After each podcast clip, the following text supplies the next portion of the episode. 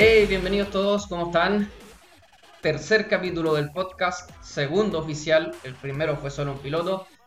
Nico Altamirano por acá y estoy con una leyenda gariana nacional, eh, Felipe Provence. Muchas gracias por estar hoy día aquí compartiendo este espacio.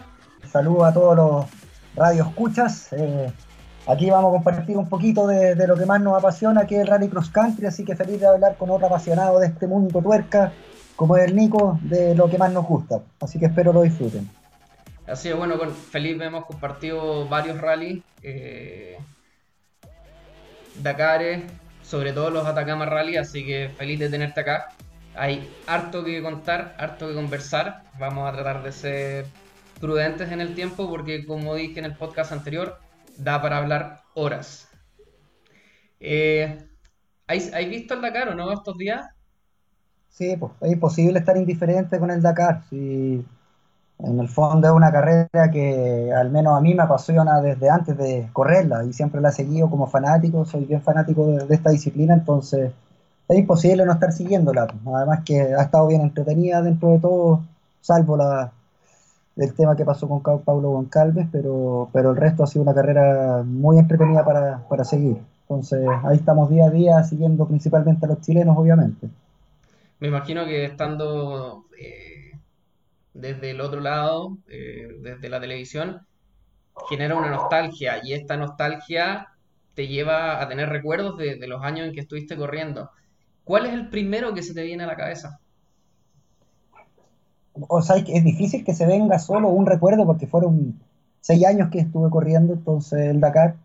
Entonces son muchas las vivencias que, que tuve a lo largo de esto, pero yo creo que la principal es mi primer año, mi primer Dakar, que me fui en camioneta desde Santiago a Buenos Aires con, con Billy Linsmayer de Mototechnic, que aprovecho de mandarle un saludo, que me acompañó en, ese periplo para llegar a la carrera y juntarme con un equipo francés desconocido y, y en el fondo todo lo que venía era incierto, estábamos yendo a, una aventura que por más que uno haya leído y el acceso a información en ese entonces no era tan, tan, tan amplio como ahora, la verdad que, la impresión de llegar al Dakar en mi camioneta con una motito atrás que era de segunda mano, la verdad que es un recuerdo imborrable y más aún ya haber largado junto a mi hermano, la verdad que, son recuerdos que nunca voy a olvidar. Fue como el inicio de, todo. De todas maneras, y que en el tiempo los llevó a, ser conocidos como los hermanos Prince. Me acuerdo que el Fox aprovechaba cada oportunidad en la que estaban ustedes para, poder conversar. Eh, porque finalmente ustedes se transformaron en, un rostro no solo representante de, Chile, sino que también estaban representando a las chaquetas amarillas y, en el fondo del Dakar también, como que se volvieron un ícono en esa época. Claro, es que al final el primer Dakar no, no eran muchos los, latinos que estaban corriendo. Eh, de estos chilenos, recuerdo que éramos cinco en moto. Y y, básicamente por los resultados empezamos a destacar, porque el piloto que andaba fuerte a nivel latino era Chaleco, el cual tuvo problemas en la primera etapa al tiro. Tuvo un problema que se le quemó el mus, fue una etapa muy rápida y muchos pilotos tuvieron el mismo inconveniente. Entonces se fue al, al tiro la clasificación general y de ahí yo era el que andaba más fuerte. Entonces me empezaron a destacar por ese lado y después ya en el transcurso de la carrera la gente de Fox empezó a, le llamó la atención la relación que teníamos con, mi hermano, en el fondo cómo peluceábamos dentro de la carrera y, además de andar fuerte dentro del nivel latino, eh, también teníamos como una personalidad que, les gustó harto y finalmente se, armó una, una, bonita dinámica con ellos, porque eran de los primeros que entrevistamos, nos esperaban todos los días al final empezaron a aparecer las tallas y, ya terminamos haciéndonos amigos de, del equipo de Dakar por Fox, que hasta en 2015, que ese año no pude ir a raíz de una lesión, nos invitaron a participar como, como reporteros del canal. Entonces la verdad que fue súper bonito todo eso que se generó con la gente de Fox y que finalmente haya sido a partir de, la carrera que estábamos haciendo fue, fue súper bueno. Y eso también nos ayudó mucho a poder impulsar aún más nuestras carreras que hasta ese inicio, en el 2009, nunca soñamos hasta dónde íbamos a llegar con esto, sino que la meta era terminar esta carrera y, hacer un cheque en la vida, pero nos pasó lo que le pasa a muchos, que, nos contagiamos de la enfermedad del rally y no paramos más. Así es, de hecho conversábamos con, eh, con Pancho Rasuri el otro día que en el fondo uno de repente va, eh, lo pasa mal, pasa hambre, todos los etcéteras que, que, rodean el, Dakar, y aún así volvemos todos los años. Eh, claro, pues, o sea, en el fondo uno durante la carrera lo pasa como las huevas, por más que vayáis en un equipo pro, un equipo chico, y o seáis piloto, periodista, fotógrafo, equipo de asistencia, la gente que da la comida, es una, son dos semanas súper duras para todos. Entonces, la verdad que en el transcurso de la competencia, la verdad que no es mucho lo que se disfruta y es más lo que se disfruta después. Entonces, las ganas de volver eh, empiezan a los meses después, o también te pasa que al principio de la carrera te querís morir por, sabiendo todo lo que viene por delante, y ya en los últimos días uno como que entra en un trance que no querís que se acabe la carrera porque finalmente eh, tu familia durante esas dos semanas es toda la caravana, eh, tu equipo y todo eso. Entonces la verdad que es una relación de amor-odio con la carrera que uno, a veces, una, uno muchas veces se plantea qué está haciendo acá, pero finalmente miráis para atrás y todo lo que te ha entregado las carreras es, tremendo, y no solamente a nivel deportivo, sino que a nivel de, valores y de familia y de crecimiento y de, darle importancia a las cosas realmente importantes y, no a lo que no. Entonces, la verdad que es más allá de un deporte esta cuestión, es, como un estilo de vida que, que, que ha formado prácticamente a todos los que hemos corrido. De hecho, estoy totalmente de acuerdo con lo que, lo que estás diciendo porque hay algo que yo creo que, que, nos pasa mucho, que cuando termina un rally, sea el Atacama, sea el Dakar, terminamos con una especie de depresión post, yo la llamo depresión post-Dakar o post-Atacama, porque finalmente, y siempre digo, se termina y digo, esto yo lo podría hacer una semana más, a pesar de que uno se levanta de madrugada, a pesar de que te acuestas tarde, que corres kilómetros. Eh, para mí, como fotógrafo, que tengo que mandarles el material, ojalá lo antes posible para que ustedes puedan despachar. Ustedes tienen que tener la moto lista con sus mecánicos. Eh, y finalmente, cuando estás, a pesar de que sabes que pasas por todo esto, cuando estás allá, y me pasó ahora en Copiapó para la Atacama Rally pasado, iba en la camioneta desde el aeropuerto hacia Copiapó. Eh, y iba mirando las dunas y decía, qué rico estar acá de nuevo. Que era una felicidad indescriptible. Yo creo que te pasa lo mismo cada vez que está la oportunidad. Sí, pues, o sea, es una cuestión que uno, uno disfruta mucho, pero también, por ejemplo, ahora que no estoy en el Dakar, lo disfruto afuera también, porque finalmente la carrera está ahí exponiéndote, lo pasáis mal, es, sentir dolores en todo momento, frío, hambre, eh, susto, entonces ahora que, sé yo, que estoy con mi familia, tengo una niñita de, que va a cumplir tres años, viene otro chico en camino, entonces la verdad que disfruto mucho estar con ellos sabiendo lo, mal que lo está pasando la gente en la caravana, entonces al final te sirve para tener un equilibrio, yo creo que un poco más sano en, la vida, pues pasarlo mal para después disfrutar de las cosas simples. Bueno, y en esto mismo que, que, que me estabas contando de que se transforma en una familia, por muchos años fuiste parte de las chaquetas amarillas del equipo Tamarugal. Eh, y de ahí nacen amistades, me imagino, que perduran hasta el día de hoy. Sí, o sea, nosotros cuando empezamos en el Dakar corríamos con un equipo francés. Corrimos creo que dos o tres años con ellos, con Mecha System, que compartíamos asistencia con otros pilotos de otros países. Y de forma paralela se empezó a armar este proyecto de Tamarugal gracias a la familia Campillay, en particular a Don Omar Campillay, que es una empresa de, de transporte, de logística, que son muy entusiastas por el tema tuerca. De hecho, participan desde los Jeep Fan Race. Y Javier, eh, el hijo que tiene Don Omar, eh, muy fanático de esta disciplina, quiso meterse en el Dakar desde el principio. Entonces él empezó a correr en el Dakar en un principio, primero como navegante de autos, después en auto. Y este gallo tiene un tema bien, bien filántropo con la, con la región. Entonces siempre tuvo el sueño de armar un equipo de nivel internacional eh, basado principalmente en, pilotos de la región de Atacama, que ellos son de Vallenar. Entonces nosotros miramos de reojo cómo está, se está armando este proyecto, mientras tanto de forma paralela con Jaime teníamos bien eh, consolidado nuestro, nuestro equipo, con, qué sé yo, con, la, los auspicios y todo eso, hasta que nos invitaron a ser parte de Tamarugal en 2000, 2011, creo que empezamos a correr con ellos no en el Dakar, sino que empezamos con, qué sé yo, con las carreras del campeonato chileno, empezamos a ir a algunas carreras del campeonato argentino y también a un Certoes, que ya después fuimos a Certoes con, con los colores de Tamarugal, también fuimos a correr fecha del Mundial en, Italia, y de a poco se armó un equipo que en un principio estaba solamente Burrito Rodríguez, el, Claudio, que es de Vallenar, con la camioneta de, Tamarugal que la manejaba Javier. Y de a poco se empezaron a sumar más pilotos, como Daniel Wett, el Mamoro en autos también, después llegó Casales, y entre medio estuvo metido Chaleco, corrió incluso Viladons un año con nosotros, tuvimos de jefe de, jefe equipo Jordi Ascarons, eh, Gallego de Punta Arena en cuatriciclo.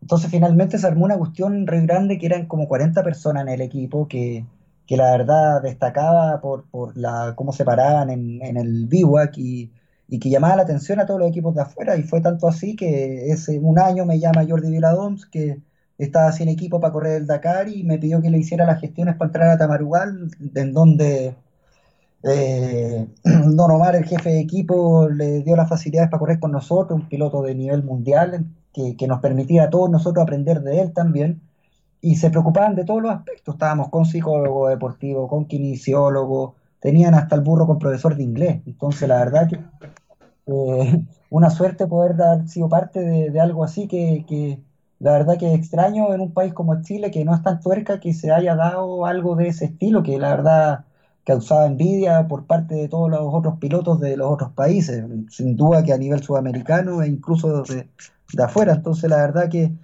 eso permitió que siguiera creciendo la historia, por lo menos de nosotros en el Dakar, porque también fue una experiencia súper bonita todo lo que pasó con, ese equipo.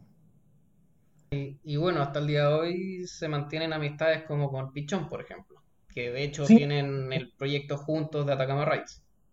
No, no, él, él me ayuda en el proyecto Atacama Rights y él en el fondo, por la amistad que tenemos y la pasión que tiene por las motos, se cuelga cada vez que voy y él aprovecha de hacer kilómetros y a veces me da una mano con, qué sé yo, siendo de guía y siempre me ha apoyado, somos amigos, así como yo trato de apoyarlo también en sus proyectos. Y claro, es una amistad que nació a raíz de Tamarugal, lo mismo con Daniel Webb, que, que lo conozco desde su primer Dakar en el fondo, y de ahí se forjaron amistades que ya son amistades de la vida, pues son, son de los buenos amigos que, que tengo. Y todavía tenemos el chat con, qué sé yo, con Jaime, Pizzón, el Dani, y nos cagamos de la risa. Y y son amistades que, que, han ido perdurando en el tiempo y que fueron basadas eh, en la misma pasión y, en el fondo de ver la, la, vida de una manera similar. Entonces, eso te muestra que al final en las carreras, principalmente, que es como en los viajes, uno conoce a las personas realmente como son. Y con ellos tuvimos buen feeling y eso se ha mantenido hasta ahora. Entonces, también agradecido de, de las amistades que, que hay entregando el rally, que hasta esta altura son muchas. ¿Y alguna eh, anécdota que se pueda contar que les haya pasado a los cuatro que digan, oye, qué gracioso, qué irrisorio que, nos haya pasado esto?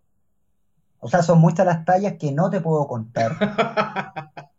Hay tallas muy buenas, principalmente en Brasil, que es una carrera bien entretenida. Fuimos a hacer todos con, con Tamarugal, fuimos una vez y otra vez fuimos aparte, pero juntos, con un equipo brasileño que nos había invitado con Jaime.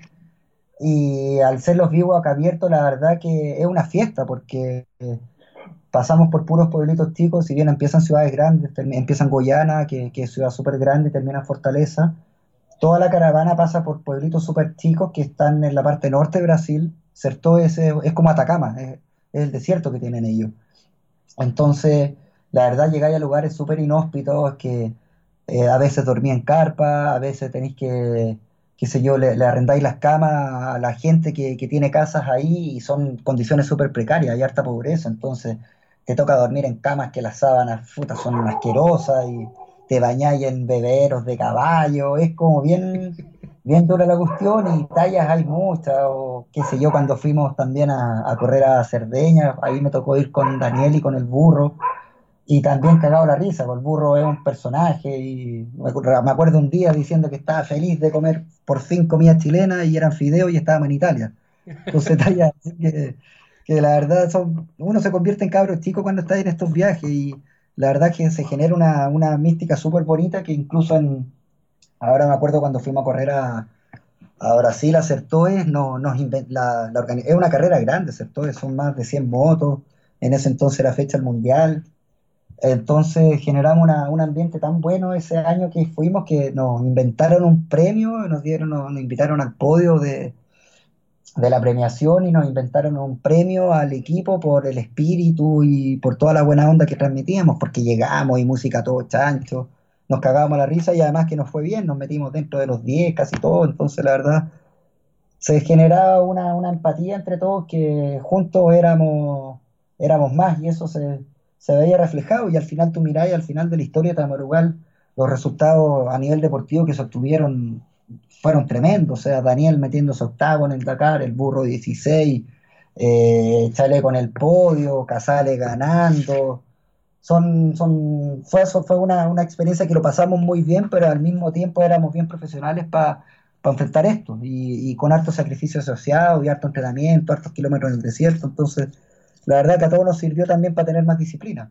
Yo creo que el profesionalismo, independiente de lo bien que uno lo esté pasando mal, siempre tiene que estar primero en, porque finalmente no solo es una pasión, no solo estás corriendo porque quieres estar ahí, sino que también se convierte en un trabajo porque finalmente tienes que responderle a tu sponsor, a tu equipo, a tu mecánico incluso que estuvo, se descrestó toda la noche y estuvo trabajando en su moto, son varias responsabilidades que uno asume al minuto de subirse a la moto. No, claro, o sea, es que esto te lo tenéis que tomar en serio, porque si no, es un desastre, si no abandonáis la primera etapa.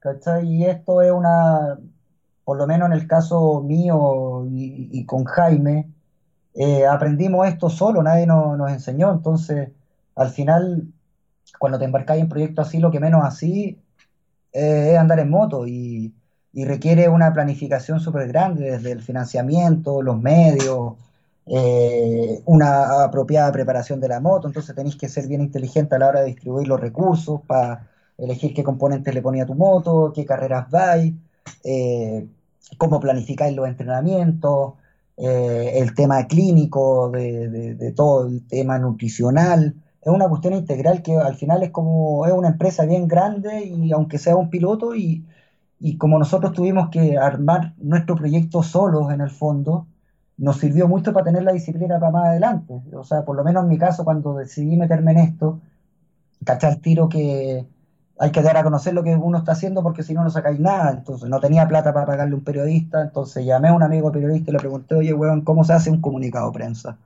Y ahí yo soy ingeniero comercial, entonces no tengo idea de eso. Entonces ya, mira, tenéis que preocuparte del qué, el cómo, el cuándo, el dónde, el por qué. Y ahí empecé a, qué sé yo, a hacer comunicados de prensa. Entonces yo terminaba un especial y yo mismo mandaba el comunicado de prensa y lo mismo con la página. Y después conseguirte la base de los, de los periodistas. Después ya, ¿qué moto voy a correr?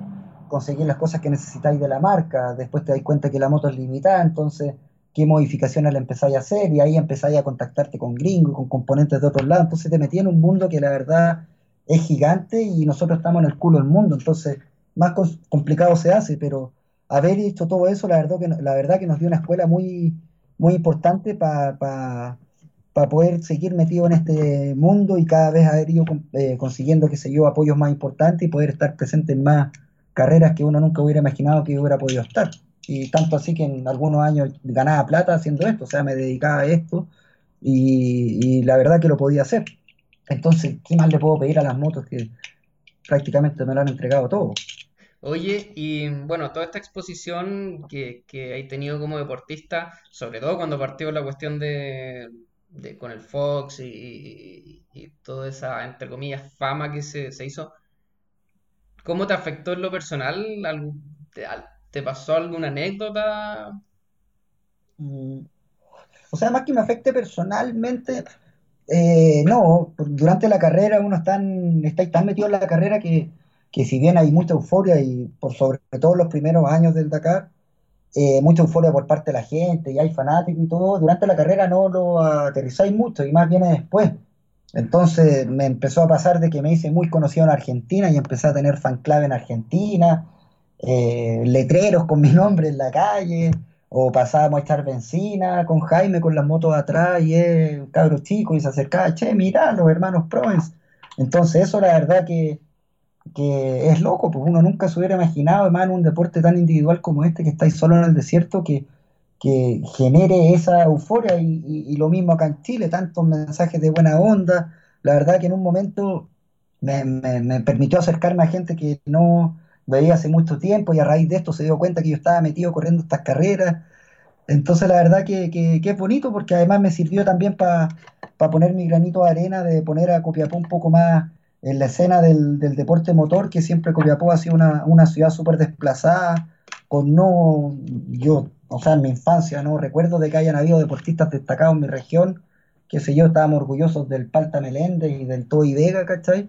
Pero no había más. Entonces, si bien lo que nosotros estábamos haciendo a nivel mundial tal vez no era tan importante, pero a nivel regional sí, porque en el fondo mostrábamos que un gallo normal, dentro de todo, yo aprendí a andar en moto a los 13, 14 años. ¿cachai? Nunca he tenido clases de moto, aprendí solo. Entonces, que podamos a, hayamos llegado hasta la elite del mundo en, el motociclismo, la verdad que, fue importante y lo, y lo, valoraron así también en la región y qué sé yo, nos hicieron homenaje y estas cuestiones así, entonces la verdad eso fue súper bonito, pero también siempre muy aterrizado, o sea, cachando que uno un gallo normal, yo no siempre sabía, nunca le vendía a las empresas de que iba a ganar el Dakar, o sea, uno no es un chaleco López, sino que nosotros somos quienes somos y hemos sido consecuente a lo largo de nuestras carreras con eso y yo creo que eso también ha tenido una buena recepción por parte de la gente que sigue la disciplina, así como de, los medios especializados. Y escuché hace un tiempo que estabas en eh, Rocky Ruedas con Carlitos y con Walo y les contaste un poco de la Atacama Rides, eh, que es como esta nueva etapa estando fuera del Dakar, porque el Atacama Rally lo, lo sigues corriendo, me imagino, no sabemos qué va a pasar este año con, con el Atacama, eh, pero me imagino que si se hace, de todas maneras lo, vas a correr, pero mientras tanto hay que sacarle el jugo a la moto, ¿no? Claro, o sea, y también esto coincidió con un tema personal, el, negocio familiar de, de, mi viejo, que es productor y exportador de uva de mesa después del aluvión de 2015, no, nos dejó en el suelo. Entonces cada uno, somos tres hermanos, eh, todos nos vimos en la obligación de reinventarnos. Entonces yo antes de, dedicarme a las motos y estar metido, que, metido en el negocio familiar, que eso me permitía también dedicarme a las motos, eh, yo soy comercial de la Portal, entonces salí, trabajé en un banco, después en una corredora de bolsa, entonces cuando pasó esto en 2015, eh, tenía que plantearme, chuta, ¿qué hago? ¿Vuelvo a buscar pega como ingeniero comercial o emprender por ese lado?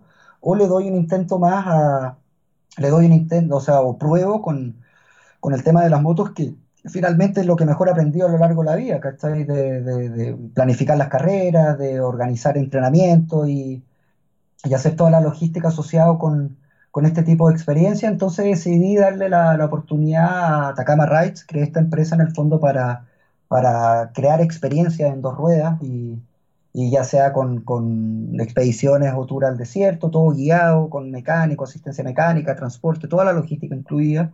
Y lo mismo también para un poco transmitir lo que he aprendido a lo largo de estos años, de, enseñar lo que es el rallycross cántico, la preparación de las motos y, también eso ya me ha ido abriendo, más aristas en términos de eventos para empresas y al final uno se, se, convierte un poco como en una productora de, de, temas outdoor, pero yo trato de, mantenerlo bien ligado al rallycross country, que es lo que, lo que más me apasiona y es lo por lo que yo considero que más me destaco, que conozco bien el desierto y bien la disciplina. Entonces, trato de darle ese aire y, también sigo compitiendo porque en el fondo a mí me gusta competir, ¿no? Yo no soy de esos pilotos que, que dice, oh, ya no puedo estar en el Dakar, entonces anuncio mi retiro de las motos y le doy todo un tema pomposo a eso, sino que aquí yo soy de la vieja escuela y ando en moto porque me gusta andar y, también el hecho de, seguir corriendo lo hago porque siento que estoy a buen nivel, eh, estoy disfrutando de la moto, eh, lo, lo, hago bien, o sea, me gusta competir y eso también me permite, el hecho de estar corriendo también me permite poder estar arriba de la moto, porque gracias a eso puedo conseguir los pisos y todo eso y me valida de igual manera para lo que estoy efectuando con Atacama Rides, que, que en cierta forma doy un, un valor diferenciado ahí al ser un piloto vigente y competitivo, quien sea quien te está vendiendo esta experiencia, más que algún operador que en el fondo actúa como productora, pero, pero no sabe lo que yo sé. Entonces, en el fondo he tratado de hacer el nexo con esto y eso me ha permitido incluso preparar entrenamientos hace un par de años para Speedbrain, que estuve ocho días con ellos y le hice toda la logística, las rutas y con pilotos de talla mundial. Entonces, la verdad que también esto ha ido creciendo y, ya estoy trabajando en proyectos paralelos de Atacama Ride que en su momento tendré la, oportunidad, la oportunidad de, de transmitir porque son cosas bien entretenidas que se están armando. O sea, queda Felipe sobre la moto para rato. Esperemos hasta lo que diga la línea de crédito. bueno, mientras se tenga que mantener uno. ¿Cachai? Pero, y también va un poco, yo sé que con esto no voy a ser rico ni mucho menos, pero, pero ahora que uno es papá, como que mira la, la vida de una forma distinta, entonces encuentro que es un lujo, si es que me resulta todo esto, poder transmitirle a mi hija de que, de que puta, el viejo fue honesto consigo mismo y siguió adelante con su pasión y yo quiero que, que en su momento ella haga lo mismo con lo que a ella la apasiona. Entonces, pienso que por ese lado eh, me, tiene satisfecho el hecho de lo que estoy haciendo y, también sin duda no, sería posible sin el apoyo de mi mujer y de mi familia, que en el fondo tienen la paciencia porque esto implica que uno se va harto de la casa y, y dejáis los deberes en la casa de lado. Sí, así es. De hecho, siempre, y a mí me lo recuerda mucho Facebook, eh, hay un meme que siempre da vueltas en la época del Dakar, que en realidad se considera como para cada vez que hay que viajar, que dice, eh, dice, si mal no recuerdo, dice, ah, mi amor necesito tiempo. ¿Por qué? Porque comenzó el Dakar. Entonces finalmente, claro, pasan a ser una especie, la familia pasa a ser viudos del Dakar porque uno se va por una semana, dos semanas, para los rallies, a los eventos. estos viajes generalmente significan que uno tiene que alejarse de la casa un rato. Sí, o sea, sin duda, para el que va a correr el Dakar es que te vaya un mes fuera de la casa, entonces no es algo menor. Y, finalmente, si tú miráis el historial de, qué sé yo, todos los que están metidos en este mundo y emparejados, cuesta sacar adelante también una relación de pareja estando ligado a este mundo. Entonces también es clave ahí la, mujer que tengáis a tu lado y uno también cómo, cómo cumple con, con, los deberes y cómo compatibiliza esto. También siempre hay que ser bien aterrizado. Hay gallos que hipotecan en la casa para irse a correr el Dakar y son cosas que yo no comparto. En el fondo hay que acordarse que esto son carreras y, y que es una vía de escape, es un estilo de vida, sí, pero la prioridad siempre tiene que estar en la familia. Sí, bueno, bien me, enseñó un amigo hace muchos años atrás, que compite en autos, eh, me dijo, mi señora sabe que el fin de semana de carrera es mío, pero yo sé que el siguiente fin de semana tengo que compensarla. Eso mismo. Y, hacerlos parte también. yo tengo la suerte que mi flaca me acompañó prácticamente todos los Dakares y seguía la carrera en camioneta, súper aperrada, acampando en el desierto. Y eso también a ella le permitió conocer un mundo que, que es súper desconocido. Yo cuando empecé a pololear con ella ahí el 2008, qué sé yo, ni siquiera sabía quién era Chaleco López. Entonces se puso a pololear con este loco que se iba a correr el Dakar y, conoció un mundo que la verdad lo, lo, agradece porque a través de eso también hemos tenido la posibilidad de viajar y, y nos reciben pilotos en otros países. Y la verdad que, es súper bonito eso. Y así también cuando vienen uno, uno les devuelve la mano. Y, y eso mismo también nos ha permitido ir a un sinnúmero de lugares que yo, donde puedo, que me invitan, digo que yo no estoy solo, sino que estoy con familia. Entonces, muchas veces, qué sé yo, a Punta Arena, a Arica, a Ecuador, a Argentina, y es con el lote completo, porque es bonito vivirlo también de esa manera. Bueno, Felipe, eh, quiero agradecerte la conversación de hoy. Eh, la verdad que es justamente es, la una de las partes más importantes, sobre todo para los que estamos dentro del, de este circo, por llamarlo así, que es esa relación humana que se genera, esas amistades eh, y ese aprendizaje. Así que muchísimas gracias por compartirnos todo esto hoy día. Tal cual, pues. A ti también, Nico, te agradezco también de considerarme eh, para, para hablar de estos temas. Soy, yo estoy más viejo, pero sigo con la misma pasión deseo todo el éxito en este nuevo proyecto. Eh, no es fácil para la, gente que está dedicada a los medios del mundo motorsport, así que cuenta con, conmigo y en lo que necesites para esto y espero verte en el desierto muy pronto. De todas maneras, la, como, como dices tú, la pasión está siempre ahí y de una u otra forma volvemos todos a juntarnos porque es una familia que a pesar de que nos veamos una o dos veces al año eh, sigue, sigue habiendo ahí un, cariño. Sí, pues, es una familia con ovejas negras, con cabros buenos, lo que atornillan para otro lado. Como toda familia de los chicos, eh, no, no funciona tan bien y eso hace que el rally, la verdad, esté en Chile esté súper muerto ahora, salvo los casos personales por esfuerzos personales que logran lo que quieren, pero la verdad que siento aún que falta un poco de, unidad en el, en el Rally Cross Country y, eso lo muestra lo que pasó en el Atacama Rally pasado con, la actitud que tuvieron los UTV con, con, los motociclistas. Entonces, también ah, esperemos también que, que, esto que estás haciendo tú también sirva para mostrar la verdad de lo que está pasando y todas las caras, porque la verdad que son pocos los medios que los que se mojan el potito con esto y en el fondo si vean algo, hay algo en que estamos todos de acuerdo en que es que queremos que este, esta disciplina crezca, pues, que, que tantas alegrías la ha entregado a Chile. Es algo que nos llama, nos llama al desierto.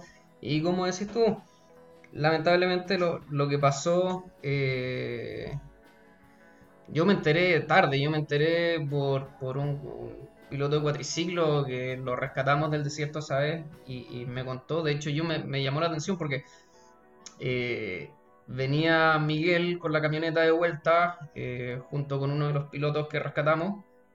Y yo le dije, bueno, ¿qué pasa? Faltan pilotos por pasar todavía. Y ahí me dicen, no, ¿sabéis que esto se terminó? Y, y porque pasó toda esta situación. Eh, situación que la verdad que yo no comparto. Eh, como decís tú, uno tiene que ser súper crítico también a la hora de, de, analizar las cosas. y como conversábamos hace un rato, uno independiente que corra con medios propios o con, con o como sea que corra, tiene que ser profesional porque finalmente no solo estabas en una fecha del mundo en este caso, eh, sino que eres un deportista. Se supone que eres un deportista y estás representando un evento, estás representando un país, a marcas, etc. Entonces no te, puede, no te puedes permitir situaciones como, como, como las que ocurrieron eh, en Diego Almagro entonces, como decís tú, yo totalmente en desacuerdo con, lo que pasó porque finalmente nunca se debió haber llegado ni siquiera a la instancia. Finalmente tú estás corriendo y debes llevar un, un, eh, cronograma, un ritmo y, y, comportarte como, como un piloto. Claro, y esto en el fondo es una lata porque viene pasando de siempre. Eh, igual hicieron su carrera después, no sufrieron ningún tipo de penalidad y, esto va a seguir pasando. Pues lamentablemente la gente que controla esta disciplina acá en Chile no tiene la misma pasión al parecer que uno y más vela por sus intereses personales. Pero en fin, pues, esperemos que esta disciplina siga creciendo con más iniciativas como la, la tuya y yo creo que en algún momento, cuando se calme todo esto, si es que se calma, esperamos que, el rally vuelva a tener el sitial que corresponde y, sigamos sacando tremendos pilotos como lo que están haciendo ahora en, Arabia Saudita los pilotos chilenos. Pablo, todos sabemos el nivel que tiene y, ver a Nacho cómo se destapó este año, eh, sobre todo que siempre ha sido muy buen navegante. Y por otro lado tienes a, Casale y tienes a Johnny Enrico que vino a pelear la punta hasta la rotura de motor y Chaleco peleando la punta de los UTV. La verdad que ver las diferentes categorías representadas por chilenos en la punta eh, es increíble y la verdad que la admiración por el trabajo que realizan también es grande porque ellos traen todo un esfuerzo detrás también. Sí, pues seguro. Y ahí me saco el sombrero por todos ellos. Pues. Y ojalá que, estos días de carrera que quedan les salga todo bien y podamos todos celebrar su, a su regreso. Eso, me parece. Bueno, Felipe, un abrazo grande, éxito en todo lo que se venga en estos nuevos proyectos. Espero que, cuando se puedan contar, tenerte aquí de nuevo y, conversemos un poquito más de las historias del rally y todo lo que rodea esta pasión que, que finalmente nos une mucho. Buena onda, Nico. Un abrazo muy grande. Bueno, ese era Felipe Provence, eh, invitado del día de hoy. Muchas gracias Felipe nuevamente por haber estado con nosotros. Eh, Y eso, la idea de este podcast es transmitirles un poquito más la parte humana. Em, historias, anécdotas, amistades, tallas, las que se puedan contar, como dijo Felipe. Nos vemos la, el jueves. El jueves nos vemos. Eh, vamos a tener a Cristóbal Goldman. Para los que lo han seguido, los últimos Dakares también hizo en vivo, estuvo contando su experiencia, así que em, lo vamos a tener el jueves contando sus historias, sus anécdotas. Eh, muchas gracias a todos nuevamente por el tiempo. Un abrazo grande, cuídense, nos vemos.